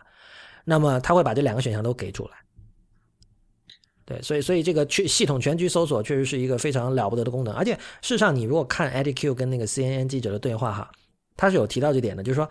Eddie Q 明显说了，就我们其实对做内容没有兴趣，我们只是把这个平台的用户体验尽量做好，然后我们跟所有这些内容方去做合作。然后就是他们也问嘛，说你们会不会像比如 Netflix 那样做自制剧啊？包括亚马逊现在不是也在做自制剧嘛？对，那 Netflix 因为做了《纸牌屋》，就是就大家好评如潮，所以就他他也问 Eddie Q 说苹果有没有这样的打算？那 Q 当然就是语言不详了，但是你如果字里行间去猜他的意思的话，就是苹果还是不会想这么做。所以我觉得从从这一点上，你可以理解为什么苹果自己不做游戏，就是说，如果你把游戏跟 App Store 里的其他 App 相比，游戏就是内容。对吧？对，没错，就他们是不做内容。然后我自己目前，大大家知道，目前现在是可试用的这个第三方 App 不多嘛，在 Apple TV 上，我试了几个，说说几个印象比较深的吧。嗯，啊，首先一个是 Space Age，这是那个呃，都是游戏，先说明一下是吧？啊，没有，我有有两个游戏，然后有一个是 Storehouse，是一个应用。OK，先说游戏吧。对游戏，我我觉得值得说。那其实那个大家都可能都比较关注的那个叫什么 Crossy Road，没什么可说的，因为那你闭着眼睛也能想到是什么样一种体验，你实际玩上也是差不多的，玩起来。呃，Space Age，我觉得就那是一个怎么说，是个 RPG 吧，它是用那种经典的那种像素化风格做的一个一个 RPG。那么 RPG 你知道，你就要控制里面一个小人走来走去。那么这件事情在 Siri 遥控器上来控制，其实我觉得是。怎么说啊？显示出了 Siri 遥控器的某些局限吧，因为你要选中那个人，然后让他走到一个地方，都是得用那个小小小的那一块触屏。嗯。然后有时候你的那个地图，你要从呃，比如说左下角这块地图，我要转到右上角那块地图去看的话呢，你要摁的是那个那是 Play Pause 吧，就是在那个 Siri 那个键下面那个键。这其实很反直觉的，就是为什么暂停和开始的那个按钮。会在一个游戏里被 map 成呃放大某一块区域地图呢，对吧？所以这个是你必须看了开头的 tutorial，看了开头的教程才明白的一件事情。然后我就算我我玩了大概两三关，我仍然会摁错。我经常我就去摁到了 Siri 那个键，然后就就很麻烦。所以这不是第三方开发者的问题，我觉得，而是说本身 Siri 遥控器它是作为一个电视操作设备来设计出来的。对，那么它不是一个 game controller。它不是一个 game controller，好像他们是有一个在苹果 Apple.com 上是有一个配合它的第三方的 game controller 可以卖的哈。我可以做那种，它就有像那个 MFI 的项目嘛，它可以做一些这个啊，就开放这个接口，然后让第三方厂商来做这个外设。如果你真的喜欢玩游戏的话，可以去买那些。对，当然像这种一长条的这种控制器哈，在对于某一些游戏就相对好一点，比如说像那个我试了那个 Asphalt，就是那个赛车游戏。那很明显，赛车游戏肯定它是把那个遥控器横过来用嘛。那基本上跟你以前用 We 在 We 上面玩赛车游戏那种感受是比较像的。呃，我唯一觉得有点不爽的，可能是就是作为一个控制赛车的遥控器，可能 Siri 遥控器太轻了，没有分量感。对，它真的是薄薄的一片嘛。就但当然就是你很快就能习惯了，就用起来没有什么太大的问题。啊，这里可能还是要解释一下，有些人没有玩过，就是它这个遥控器里面是有一个叫做 gyro 和那个加速度传感器的嘛。所以它能感受到你把它倾斜啊，这个就扭曲这么一个状况，然后从而假装它是一个方向盘。呃，然后还有一个非游戏的一个 app 叫 Storehouse，那么这个东西是那种就是怎么说啊，叫照片叙事吧，就是说你它可以让你很方便的把你自己手机里的你自己选几张照片，然后它可能是一个故事，可能可以，比如说你去最近去西雅图玩，对吧？然后你拍了很多照。然后你把这些照片整理出来，然后你就可以在 iPad 上给大家看。那很显然，这种这种应用是非常适合 Apple TV 的这个场景的，因为就这这其实是等会儿应该聊到的一个问题，就是说 Apple TV 作为一个 computing device，或者说机顶盒吧，作为一个 computing device，它的整个呃使用的这个语境和无论是平板。智能手机还是桌面电脑、笔记本电脑都是截然不同的，因为它它可能不是一个单人设备，它是一个多人设备，它是一个共享设备。那我觉得 Storehouse 它就是一个很好的应用场景，就是说你朋友来你家玩了，你要给他看照片，那大家一起盯着电视看，肯定比大家一起盯着 iPad 看好。而且 Storehouse 我觉得在执行上做的非常的，应该说很不错。它是这样，它它有另外一个 App 在 iPhone 上你可以下，然后比如说你用这个 App 拍一张照片，比如说你自拍。它几乎瞬间就会在你的电视上出现，就你那张脸啊啊！对，这个这个延迟很低。那包括我，你拍一个几秒钟的视频，你拍一下，然后你不用摁什么键，它自动就被 stream 到你的电视上了。OK，所以这个这个感觉很爽。而且你比如说你在自己的相册里，比如选了十张照片，然后你定下来之后，你在电视上也可以马上看到，然后你可以用那个 Siri 然后去扫啊扫啊扫，然后扫到如果是视频的话，它就会自动播放。所以你可以想象，就是如果你朋友来玩，就这个这是一个，我觉得很多软件和硬件的生产厂商都想象过的一个使用场景吧。但是我觉得这个 Storehouse 把这个东西执行的挺好的。OK，对，呃，其他的具体的像媒体 App，我觉得没什么可说的了，就是它的缺点也很明显，就是说登录麻烦。那比较有善心的 App，它会给你做一个功能，比如说 YouTube，对吧？你要输入你自己的，这等于是 Gmail 密码嘛？那 Gmail 密码可能很多人会设的很复杂，那么它就是说，你去这个 YouTube 点，你去浏览器输入 YouTube 点 com 斜杠 Activate，然后你输入一个出现在 Apple TV 上的一个码，它你你就可以登录进去了。这样你就不需要用你的那啊，个，不用再输那个手工输账号密码那么麻烦了。对对对，有很多第三方的媒体 App 都做了这样的功能，然后这也是算是为了解决输入难的一个取巧的办法。对一个小 hack 吧。嗯，呃，有一个小 tip 可以跟大家说一下，就是有一个叫 John Coates 的人，他把这个 Apple 第四代 Apple TV 它内建的那个航拍的那套屏保，把它移植到 OS Ten 上了。对，大家可以去 GitHub 上面看。我其实，在拿到 Apple TV 之前，我已经我看到那个 John Siracusa 转推了这个嘛，我当时下挺好用的，就是偶尔会卡，但是还还挺爽的。就那些航拍图，应该说质量还是挺高的。我们回头会把这个链接放到本期的这个网站上。呃，说到媒体 App，其实有一个问题啊，就是说我们都说这个电脑产业技术圈是在做，很多时候在做一种 unbundle 的事情嘛。比如说，就像你以前订有线电视，对吧？嗯，呃，这有线电视的这个你每个月给，比如一百美元，然后里面包括了很多台。但是现在后来你发现，你可能我只想看其中某几个剧或者某几个台，比如我只想看 A B O H B O 的东西，我不想要其他那些东西。那大家用了这个，尤其在比如说用用 browser 用浏览器直接上网，就会觉得哦，我每个可以单独订，很爽。但是以前也讲过，这其实很可能长远来看，并不是令你省钱，反而你会多花钱，因为就是你这个 app 又每个月六美元是吧？那个 app 每个月九美元，每个看起来不多，但加起来就很多了。对。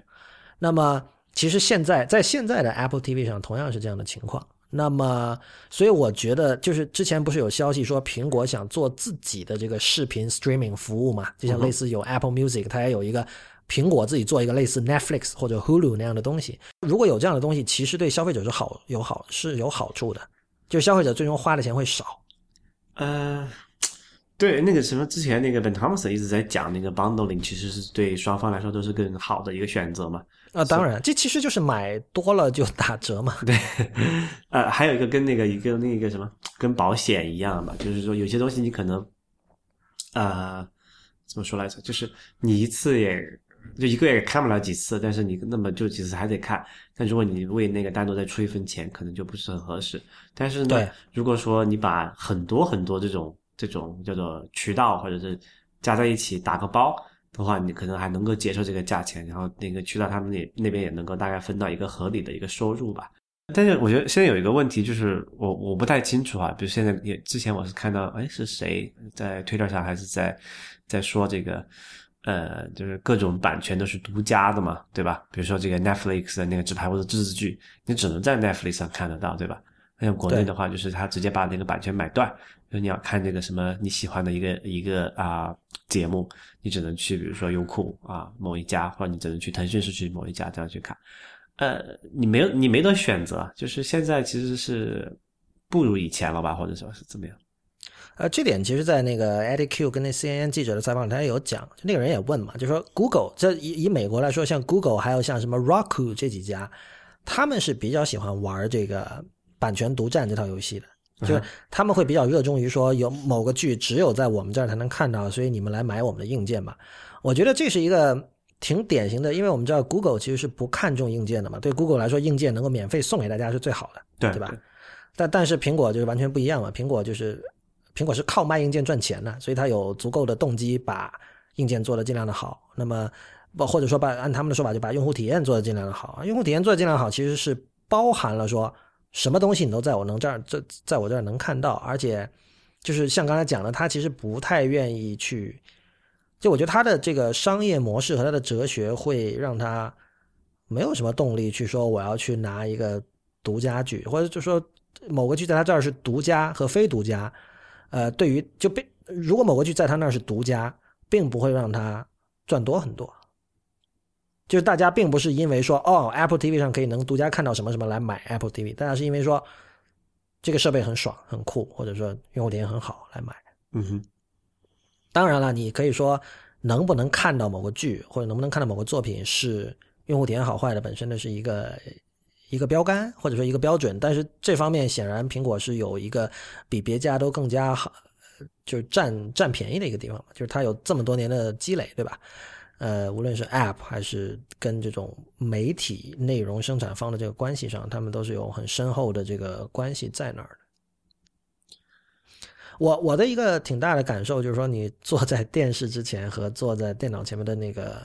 心态上的差别哈。OK，这当然很明显的一点就是，这个我相信大家也都知道，就是由于输入的高度不变，使得你会更处在一种吸收而不是输出的一种这样的一种状态。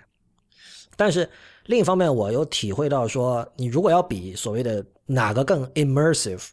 那绝对是电视更 immersive。就是首先它其实没有什么多任务的可能。我听说 Apple TV 好像是可以多任务，但是就是至少目前吧，你开一个 app 肯定就是做一个 app，它也是看一个呃单任务的这么一个过程啊。对，也没有，现在也没有说什么你双击哪个键可以有一个什么 App Switcher 这种东西嘛，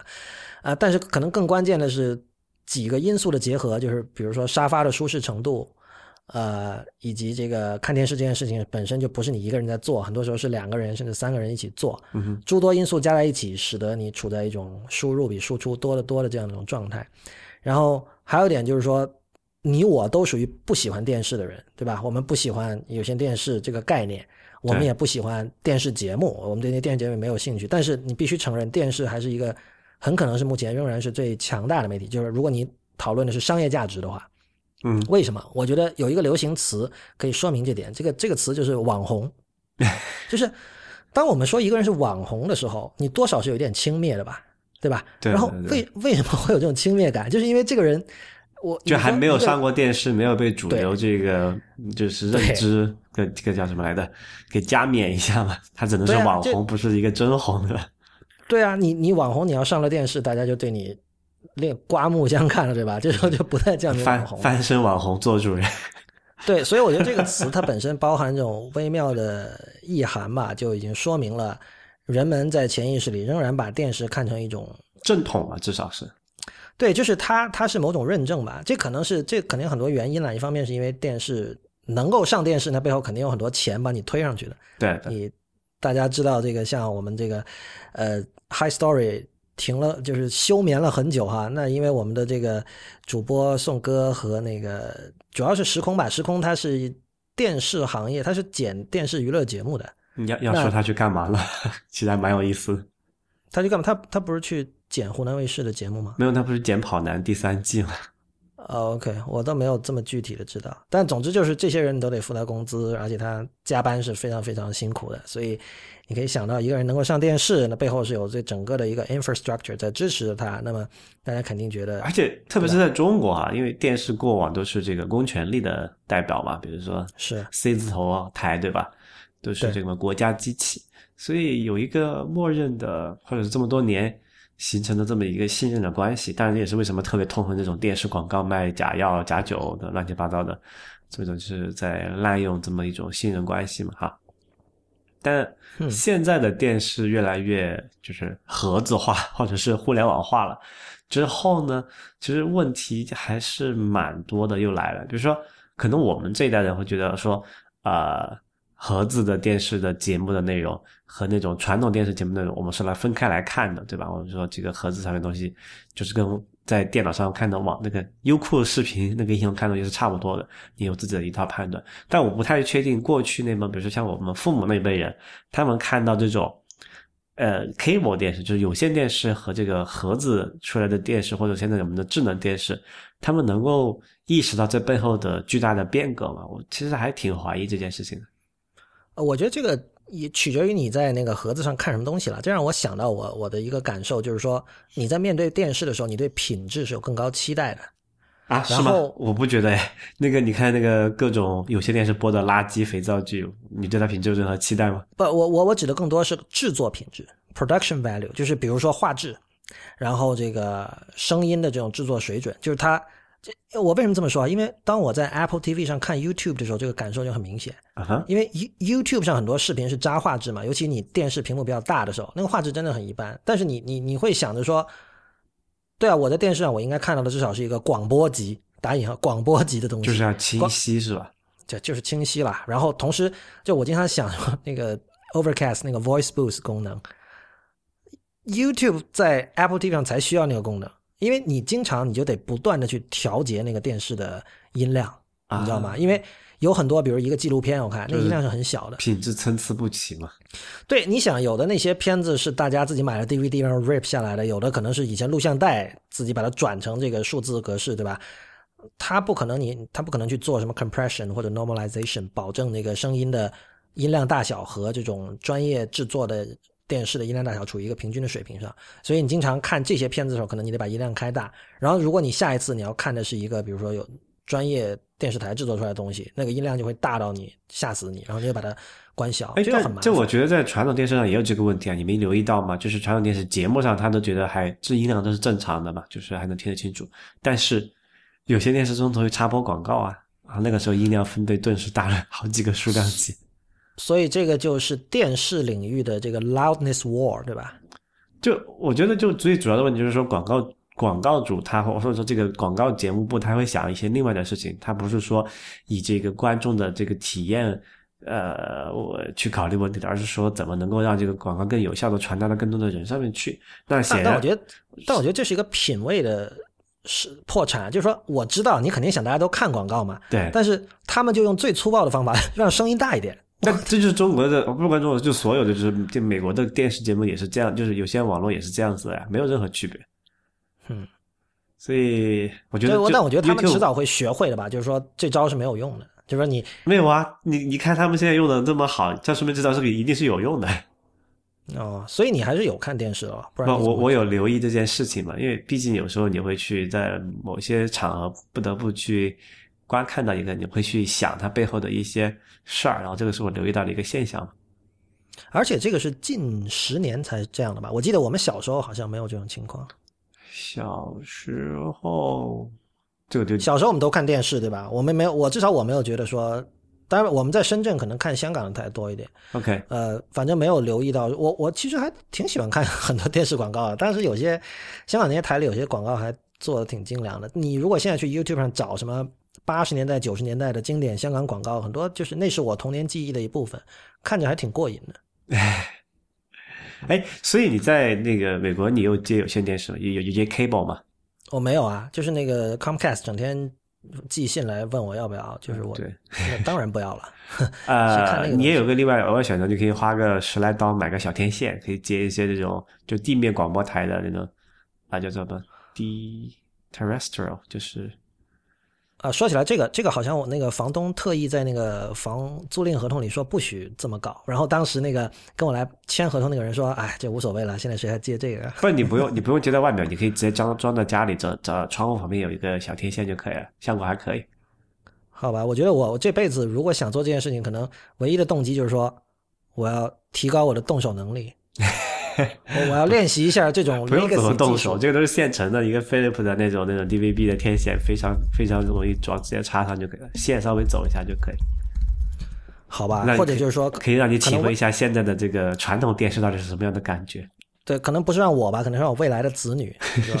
你看，这个当年我们是这么搞的，就可能这那个时候我还得回来吭哧吭哧的学怎么怎么玩这些东西。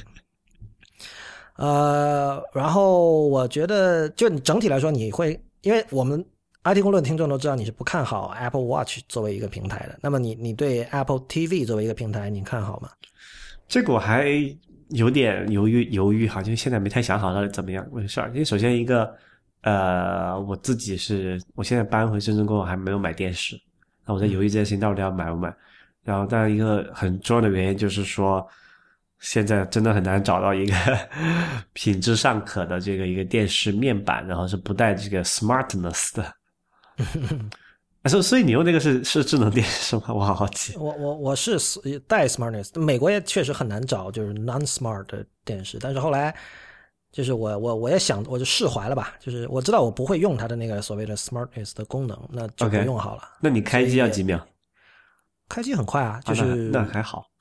开机很快，开机很快，但没没有任何什么乱七八糟的东西，就是这样。呃，所以你就是把它，所以那有接下来一个很严重的问题啊，就是这个你的所谓的 HDMI One 接的是什么？就是第一号这个最重要的那个一个是 HDMI 一个是接口 PS 四，一个是 Apple TV 啊。哪哪个接的是最常用的那个接口？哦，其实我没有太分的呀，我就是反正看他那儿有几个口随便插，我都或或者这个问这个问法应该是反过来，因为过去的话，就在美国一个家庭里面，它肯定是那个叫做 cable box 嘛，就是有线电视那个机顶盒是接到第一个接口的，然后那个也是最常用的这么一个接口嘛。对然后因为你没有这个机顶盒，也没有有线电视，所以你最常用的是 PS4 还是 这个 Apple TV Four？这个这个重要吗？为什么这个重要？呃，因为其实就我呃很长一段时间来讲，我我比如说我之前在加拿大时，我有一个这个三星的电视，基本上 Apple TV 占了一半的使用时间吧，然后剩下一半是被我太太用来接，直接插她的电脑，然后它可以当做一个外接屏幕去放一些东西用。OK，啊、因为当时还是有一些技术限制，比如说他要看一些这个呃，只有通过 Flash 才能播放的视频是没有办法在 Apple TV 上面放的嘛，也没有办法去那个叫做 AirPlay 的嘛，所以他只能说插电脑上去，然后把那个呃开到全屏，然后选择外接屏幕到电视上作为一个这个方式来观看，对吧？但现在其实有了这个 Apple TV 四之后，我相信在很快哈，那些各大这种叫什么媒体站，它都会支持这个直接在 Apple TV 上面去播，不管是通过 AirPlay 也好，还是说通过它的一个原生的 Apple TV 的一个应用也好，肯定就会完成这件事情嘛。那就有更少的一个需要去外接呃另外的东西。当然，你要玩这个 PS 四游戏，这个是另外一种特殊情况。像对于我来说，它可能这个 Apple TV 接上这个电视之后，就是它全部的使用时间了，就是它是一个呃 Apple TV only 的一个一个一个设备。对你如果不玩主机游戏，那确实就没有什么悬念。但是我觉得这个也没有什么，就这事儿很简单嘛。如果你刚好最近在密集的玩一个游戏，可能你就用 Apple TV 就少了。这这确实是一个，你像比如说，呃，现在我们在桌面用电脑工作的时候，可能有的人用一台主机或一个笔记本去带两台显示器嘛，对吧？对但是在如果你把那个我最近我记得最近那期那个有一期播客里面那个 Guy English 那个描述挺好的，他说其实 Apple TV 就是第四代 Apple TV 是一台让你在沙发上使用的一个微型的 iOS 电脑。我觉得我我觉得这么去理解这个设备其实是比较好的一种一种状态，就是这这可以让你去放下一些成见吧，因为从我们的角度来说，我们觉得哦这个东西只是用来消费媒体的，是吧？很没意思，呃，没有什么 hack 的可能，没有什么玩的可能。但是就是如果你因为它本质上它就是一台 iOS 电脑，对吧？而且跟前几代那个 Apple TV 比起来，其实也是在性能上也强了很多嘛，是这样的一个状态。哎，那么说来，这是不是最廉价的 iOS 设备？目前来看，因应该是为呃，再便宜就只能那个 Apple Touch 了吧？Apple Touch 大概也要一九九，呃最便宜的 Touch 比它贵，对 Touch 比它贵，因为这个有它那个三十二 G 版本才一百五嘛。啊，所以所以它就是就至少是最廉价的 iOS 设备之一。对对我我记得你记得很早以前，不知道是第二代还是第三代 Apple TV，还有人去试图在上面装 OS Ten 嘛？就是啊，有吗？啊有啊！第一代，第一代，第一代是用的是那个是一个呃 OS ten 呃不 X 八六的架构的一个东西嘛。对对对，当时我有人玩那个 hack，觉得说啊，你看我们现在有个很便宜的 OS Ten 电脑我可以用了。诶，所以我一直在好奇啊，就是说，呃，会有多少？毕竟 tvOS 和 iOS 还是不太一样，虽然说底层是差不多的哈，嗯但是会有多少人会把它当成一个假以时日？比如说他下他过去升级一下级，他可以，因为他可以接着 controller 嘛，那可以想见你可以装个什么鼠标啊，也可以大概可以凑合，对吧？如果支持这个 这个的话，那你可以接一个外接键盘，那可以跑应用。那你可不可以把它当成一个主机来用？就是不是，就是一个就是 desktop 来用？那我觉得这个使用场景很像我们的父母辈喜欢的场景，这这个场景就已经被证明是不行了的吧？就是拿大电视当电脑，但是很多人是这么干的呀。就是我觉得那些人这么干，他只是想坐在一张很舒服的椅子里用电脑。对啊，那么但但这不很好吗？你看沙发上坐着，对，就我觉得这里的真实需求是舒服，比如说腰的舒服和这个整个人的放松状态，不或？或或者你这么这个角度来看啊，就是说，其实现在很多人在家里用这个家用 PC，他无非就干两件事儿，对吧？啊，就或者说，嗯，能想得出来就几件：玩游戏、看电视，啊、聊个天儿，对吧？对聊天现在可能都少了，都在手机上用那个什么微信啊、对 QQ 聊了，对吧？电电视就是家用 PC 的最主要的功能就是看视频。对，那剩下的就更加可以被各种盒子接管了嘛。对，然后那个 Apple TV 不就是刚好是这么一种盒子？对啊，所以就是说，Guy English 刚才那个、那个、那个评价，我觉得那个评估，我觉得是很到位的。就是，呃，我觉得，比如如果跟第四代 Apple TV 比，像国内的那些盒子，就比如像天猫魔盒，我在朋友家大致的用过一下，就是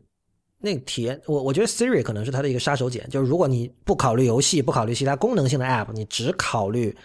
呃媒体消费，就看片儿、看剧、看电影这些 App 来讲的话，对，确实就是可以全局用语音搜索，这是一个很了不得的事情。就是我我我今天有一个体验，我在看我在 YouTube 上，我在在 Apple TV 的 YouTube 上看一个关于呃英国早期电子音乐的纪录片嘛。然后它里面提到一个人名，我不知道，然后我就顺手拿起了旁边的这个 iPad，然后我用那个 Siri 去搜那个人名。然后一开始我还有点担心说，因为电视放的声音也不小了，就会不会串？完全没有串，就是在我的 iPad 上用 Siri 搜那个人名，就是马上就搜出来了，他就给给了我那个维基百科那个人民的解释。OK，呃，这个感觉很好，因为你在看电视的时候，你其实不太想在移动设备上打字的。就至少我，我不太想在比如说 iPhone 或者 iPad 上去打字去 Google 一个东西这。打字毕竟还是麻烦的嘛。对，而且就是说，反正我我打字的时候，我希望我是个正襟危坐，就腰板是挺直的一个状态，就是这样。OK，呃，对，所以就是说，整体来讲，就是我觉得作为呃老牌的或者说是重度用户，不管你管它叫什么啦，就是说经常玩电脑的人，就很容易会觉得说 Apple TV 是个玩具，但是其实你真的可以重新想一下是怎么一回事儿吧，就是可能这个就比就回到我们开头讲的说，你一个人在面对一个计算设备的时候，你有没有必要去了解它底层的东西哈？那当然，现在的事实是，大部分人是不可能了解。应该说，就没有任何人可以完全了解自己用的软件的所有的这种状态。那但只不过在 Apple TV 或者说在这种盒子类的设备上，可能更加会是这样。我我倒是想到，其实这两年还有很多其他类似的一些设备，包括那个 Real 你自己一直很感兴趣的 Modular Computing，就是简单的带一个小设备，然后可以到了哪儿就插到一个屏幕上，对再接上一个鼠标和键盘，就可以当成一个电脑主机用。像这样的东西，你说它难道不是一台啊？它不是让你在沙发上用的。呃，我知道最近那个前 Google 有几个员工，还是好像是中国人吧，做了一个叫 Remix Mini 的一个东西，就它是一个也是大小好像就跟第三代的 Apple TV 差不多大，它是称之为什么世界上第一台 Android PC 吧，也是连一个大显示器和那个鼠标和键盘就可以用的。然后那个华硕制造的 Google 出的那个叫 Chromebit，你知道吗？呃，就是 Chrome 的盒子，哎，是那个叫什么来着？它是一条，它是一条东西，就像一个 USB stick 一样，反正但是也是一个就是完完整的一台 PC，其实就跑那 Chrome OS 那个嘛。对，呃，对，这个我也我有我有耳闻。对我觉得就是说像像这些东西啊，你某种意义上说，你可以把它和 Apple TV 视为同样的一个东西吧，就是说你比如说它现在当然它可能假想的这个使用场景是你连上这个鼠标、键盘和显示器，但是就有什么阻止它？就像你刚才说那种场景，你说如果有人想坐在沙发上舒服的使用一个传统的电脑，那像我刚才提到像 Remix Mini、像 Chromebase 这种东西，好像就很合适嘛。你完全可以把它接上大的电视，对吧？然后它本身原生，它不像 Apple TV，它想象的整个这个 UI 是通过一个叫 Siri 遥控器这样一个非常规的一个控制界面来控制的。它想象的就是典型的用鼠标和键盘控制，所以那像这两个设备很符合你刚才的这种需求嘛，哎，但这种而且很便宜嘛，Chromebase 才八十五美元嘛，而且几个星期就出了。但这个东西的唯一问题就是，这个应用生态对我们来说可能还是就是我们太被现有的系统所绑定了，真的很难去适应这种东西。对这不是说我们啦，但比如说像像像那个像 Chromebase 这种东西，就一切都在浏览器里了。哎，对，那我我觉得这个其实对于很多人是够用的。像你刚才说的用用用应用场景看片儿，甚至聊天，对吧？现在可能还安可能还安全一些，是吧？对啊，用 Chrome OS 不会有那个什么，呃，因为因为我那个我岳父岳母他们现在就拿一个这个 Windows 的电脑来看这个片儿或者玩这个游戏嘛，呃，对。游戏就是玩那个 QQ 农场了，所以其实也是可以在 Chrome，哎，Chrome OS 里面也是自带那个 Flash 的嘛，也可以在里面解决，所以完全没有必要再买一台这种呃传统意义上的电脑，那买一个这种啊、Chrome OS 的盒子，其实还是更好的选择。是的，对啊，所以我觉得其实这种呃，就是如果它作为一个大类，你可能称之为盒子这样的一个一个品类吧，嗯，你可以把它理解成说，像那个比如说 iPhone 之前的智能手机那那时候的那种状态，对吧？其实机顶盒这个概念，我觉得至少十年前就有了吧？哇，机顶盒的概念好早，维纳斯你还记得吗？叫什么？维纳斯 Venus 不知道哎，不知，道。这个是微软当年的九几年的时候的，比尔盖茨在位的时候，应该是最后一个力作，呃就是力推的东西吧，后来虽然挂掉了。哦，对对啊，就是反正所谓想重新发明电视或者重新定义这个客厅这样的东西，一直就有嘛。然后反正一直也就也不能说完全没有人用，但是显然就作为一个市场一块新的市场，并没有真正成型。那么。嗯苹果在这种事情上就属于他们的强项嘛，所以也比较期待说 Apple TV 能够变成什么样子。客厅这块肥肉已经被这么多人盯了这么久了，然后这次看这个 Apple，就之前的尝试，我觉得基本上都算是失败了吧，就没有什么呃值得就呃怎么说来着，就没有什么长久存在下面的一个呃或者我说 hobby 就是 hobby，其实是一个很准确的词，对于很多公司都是这样，嗯对不，但你至少是没有没有商业模式。你也很难说，你像 Roku 这种公司，它就不是 hobby，它整个公司在做这件事儿，对吧？那但是起码对于一个主流的这么一个科技公司来讲，可能这次开始会有点意思了。这个客厅的争夺战到底怎么打下去？我觉得还是挺值得期待的。而且我觉得对于众多用户来说，我觉得这是一个让你变得不那么宅的一个机会。就你得考虑这个 communal space，一个这种共有的空间里发生的各种各样的事情。我觉得这个这种思考对于对于宅人其实是有有好处的。嗯哼，好吧，那我们今天这期节目到这里就结束了，谢谢大家的收听啊、IT 公论网址是 it 公论点 com，我们的反馈电邮是 it 公论 at ipn 点 li。如果你喜欢我们的节目呢，欢迎你成为我们的会员，支持我们。如果你对会员计划感兴趣，请访问 it 公论点 com 斜杠 member m e m b e r。同时，你也可以通过支付宝或者 PayPal 的方式给我们支持。我们的账号是 hi at it 公论点 com。